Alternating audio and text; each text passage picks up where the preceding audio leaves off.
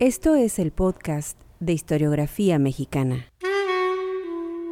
Un espacio para la lectura en voz alta, para los libros de historia de México.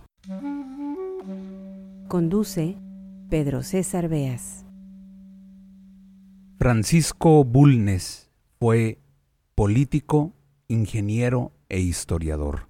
Y desgraciadamente a su obra histórica no le sobran lectores, y eso es una lástima, porque leerlo nos ayuda a comprender a esa generación de hombres nacidos a mediados del siglo XIX que participaron en el último tercio del gobierno de Porfirio Díaz. Sus escritos, si acaso desempolvados por un reducido grupo de entusiastas de la historia, son poco conocidos o prácticamente desconocidos fuera del gremio, fuera de la insoportable academia de la historia. Será muy difícil responder en esta introducción a la lectura en voz alta por qué ha sido olvidado Bulnes, pero me voy a atrever aquí a dar unas pistas. Fue un hombre cercano a Porfirio Díaz, ligado al grupo de los científicos, justificó en más de una ocasión el régimen porfirista, a la dictadura, atacó en sus libros al intocable de Benito Juárez, y en sus últimos años de vida, esto es en la década de los años 20 del siglo pasado, en artículos de prensa también destrozó la imagen de Francisco y Madero. Con este cóctel, Bulnes, a la mirada del presente, queda del lado equivocado de la historia. A quienes hacen de la historia algo maniqueo, es aliado de los malos.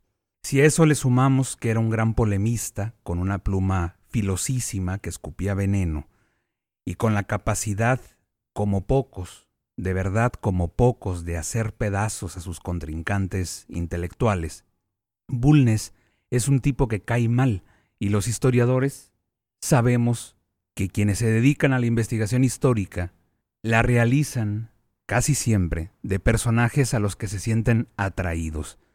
Aunque después de mucho tiempo de husmear y de tratar de reconstruir al personaje termine el investigador odiándolo, casi siempre la aproximación, el primer momento, el cómo se acerca uno a los personajes que quiere estudiar, son personajes con los que siente cierta empatía.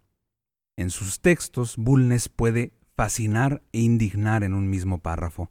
Se le ha tachado de racista porque lo era, Muchos de sus contemporáneos lo era, esto no era exclusivo de Bulnes. Pensaban en los indígenas como seres inferiores. Bulnes llegó a decir que el clima los hacía perezosos. El clima. Y para Bulnes la idea de la historia, al igual que muchos de sus escritos, es inquietante. Voy a citarlo para no dejar fuera ninguna coma.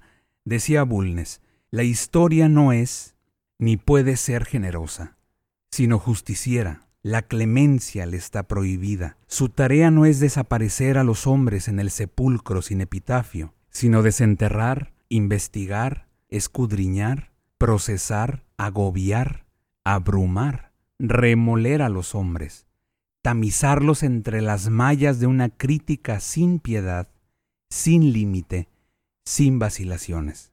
Tal vez, más allá de las ideas de Bulnes que por fortuna están superadas, recuperemos algo en esta historiografía del siglo XXI, en los historiadores del futuro, algo de crítica, sin límites, sin vacilaciones. Bulnes era políticamente incorrecto, es cierto. En 1904, por ejemplo, al festejarse los 100 años del nacimiento del Benemérito de las Américas, Bulnes intentó bajarlo del pedestal.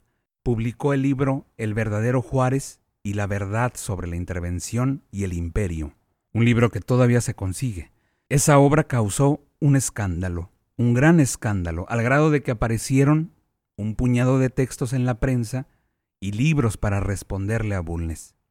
Hilarión Frías, meses después de la publicación de El libro de Bulnes, en 1905, dijo, dijo que Bulnes ya no era ni sociólogo ni crítico, que parecía y estas son palabras de Frías, una vieja comadre de casa de vecindad, espiando la vida del presidente.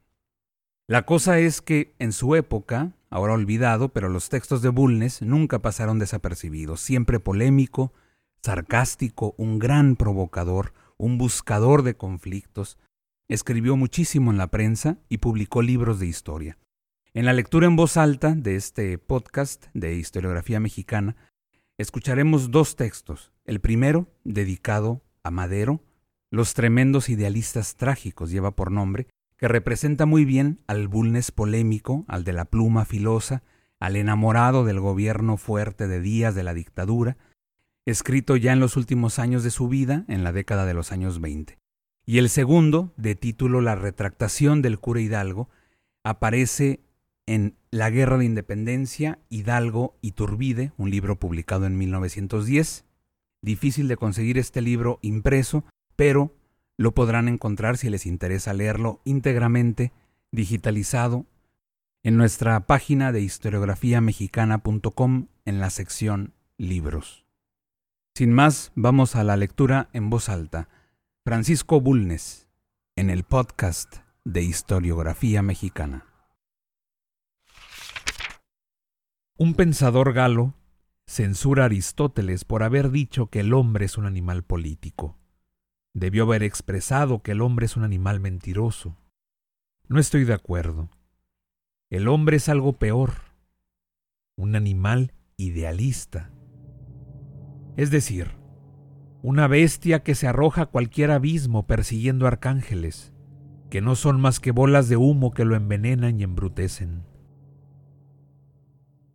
En nuestra patria, los idealistas han sido abundantes, pero no demasiado perniciosos, porque nunca habíamos tenido un jefe de Estado idealista, hasta la fatídica aparición de don Francisco y Madero.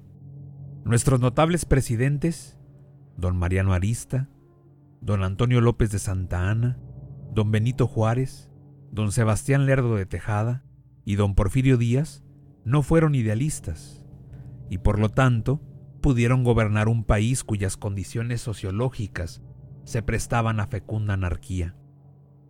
En nuestro país, el idealista en el poder es como la tea para un montón de pólvora. La obra de Madero, calificada por sus amigos, por sus enemigos, por su familia, por sus médicos, por sus boticarios, por sus críticos nacionales y extranjeros, fue un idealismo, y consistió en entregar el poder soberano nacional a las clases populares. La obra de Madero tiene que ser, pues, la obra de las clases populares en el poder. Madero murió como debía morir, como murió Luis XVI, como mueren todos aquellos que se colocan no entre la espada y la pared, sino entre la espada y la otra espada, procurando que ambas los ensarten. Hay que marcar bien las principales escenas del drama maderista, tan lógicamente terminado por el feroz Huerta. Madero prometió al pueblo sufragio libre y no reelección, al expedir su plan revolucionario que tales cosas prometía.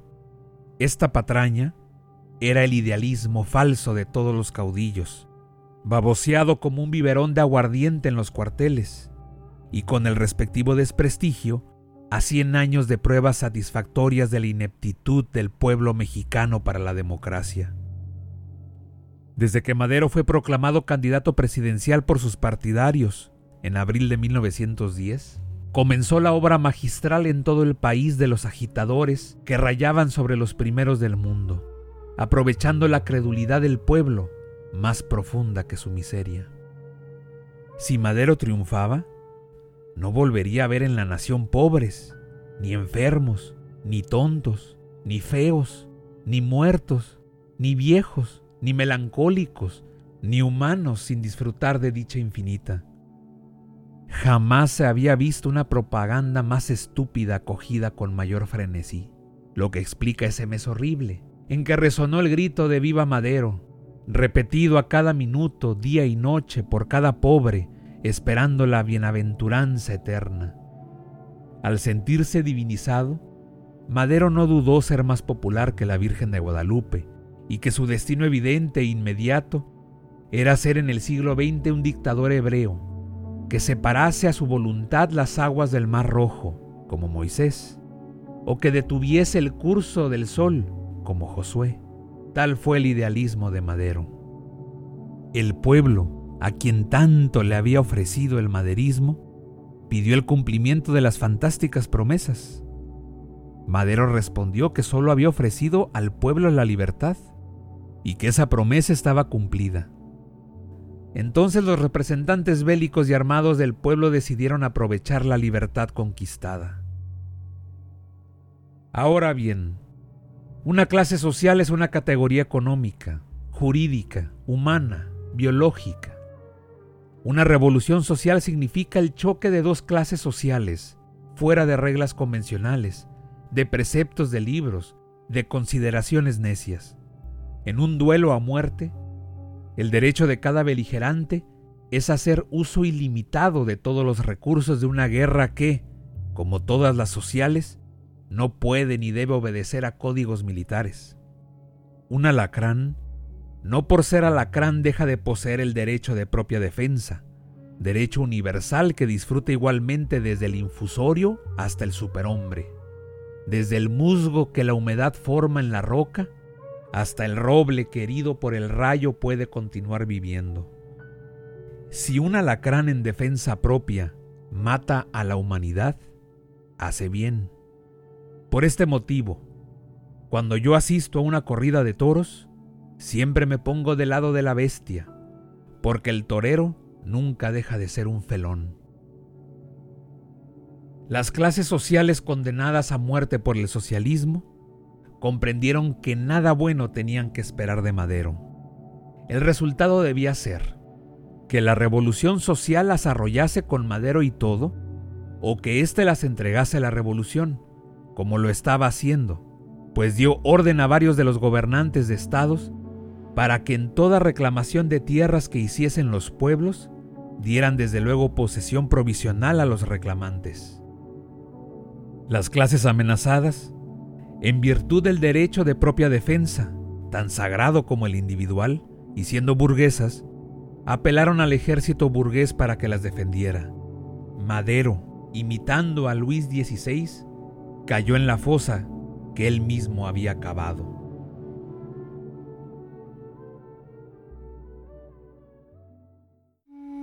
La retractación del cura Hidalgo por Francisco Bulnes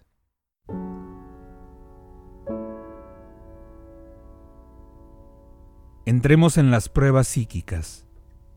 Cuando el cura Hidalgo fue capturado en la catita de Baján, ya no era el jefe de la revolución, era el vencido de su anarquía. Acompañaba a sus compañeros, como él dijo en sus declaraciones, casi en calidad de preso, vigilado estrechamente y sabiendo que había orden de matarles, intentaba fugarse. Era un rey caído, un enemigo pisoteado, Todavía peor, era el culpable ante sus compañeros del fracaso de la revolución. El desprestigio lo envolvía como niebla negra, y al entrar a Monclova, había visto que el pueblo lo injuriaba y lo silbaba. ¿Cómo es posible aceptar que después de esa gran escena de rompimiento entre el jefe de una revolución y sus principales subordinados, no les diga antes de morir en ese documento de última manifestación de su conciencia, os maldigo, os perdono, o bien, me debéis todas vuestras desgracias y perdonadme. Es más natural dirigirse a ellos que están también condenados a muerte, y no a un público insurgente anónimo. La situación exigía una palabra, o varias, para Aldama, Jiménez, Valleza, y para todos los que amaba, mujer o hijo o amigo, una expresión de afecto, o un simple adiós. Yo he visto que existe una nieta del cura Hidalgo. Luego hubo un hijo o una hija. O si estos fueron póstumos, había una mujer amada recientemente y la que merecía alguna frase de despedida.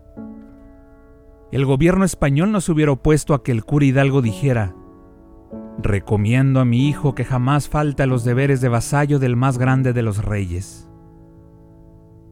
choca ver un documento en el que vibran sentimientos de altruismo y de dulzura social y religiosa, y no encontrar ni una sola palabra cariñosa para persona íntima.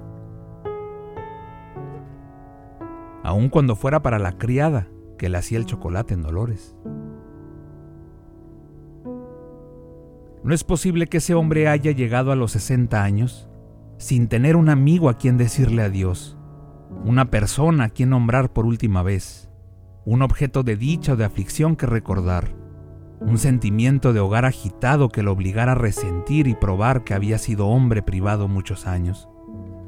En el documento no hay más que un hombre público que habla para el público, que no piensa más que en la cosa pública, que solo muestra empeño en sentir lo público, y donde no es posible encontrar una partícula de alma que revele al ser humilde, modesto y feliz en días que no tuvieron contacto con pasiones corrosivas de ambición y manchas de hiel evaporantes de infinitos odios. El documento de retractación, en mi concepto, fue escrito en conciliábulo por diversas personas porque hay estilos muy diferentes. El trozo que sigue es enteramente salmístico. ¿Quién dará agua a mi cabeza y fuentes de lágrimas a mis ojos? ¿Quién pudiera vertir por todos los poros de mi cuerpo la sangre que circula por sus venas? No solo para llorar día y noche los que han fallecido en mi pueblo, sino para bendecir las interminables misericordias del Señor. Mis clamores debían exceder a los que dio Jeremías, instruido por el mismo Dios, para que levantando a manera de clarín sonoro la voz, anunciara al pueblo escogido sus delitos, y con sentimientos tan penetrantes, debía convocar al orbe entero a que vieran si hay dolor que se iguale a mi dolor.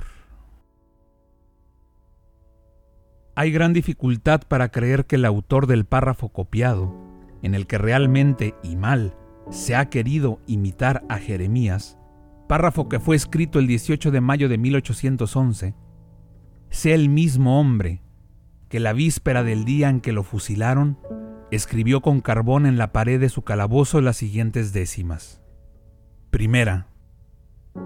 Ortega, tu crianza fina, tu índole y estilo amable, siempre te harán apreciable, aun con gente peregrina. Tiene protección divina, la piedad que has ejercido, con un pobre desvalido, que mañana va a morir y no puede retribuir ningún favor recibido.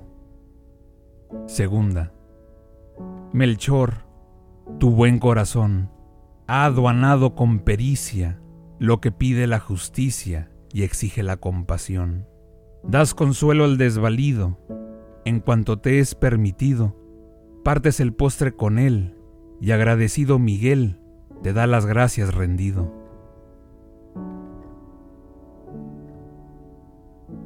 Ortega era un cabo, y Melchor Huaspe un español mallorquino, y ambos desempeñaban el empleo de alcaldes de la cárcel, y trataron con consideración y afecto al cura Hidalgo. Las décimas que acabo de copiar de estilo tan sencillo revelan a un hombre que mira frente a frente a la muerte, con la sencillez con que se mira una boda de campesinos. La muerte del cura Hidalgo fue más hermosa que la de Sócrates, una muerte verdaderamente jovial y al mismo tiempo impregnada por la sencilla dignidad helénica. Llegó al cadalso como un acto ordinario, sin significación, como quien se dirige a la ventana de su recámara para observar si lloverá. Lo repito, ese hombre no redactó la retractación.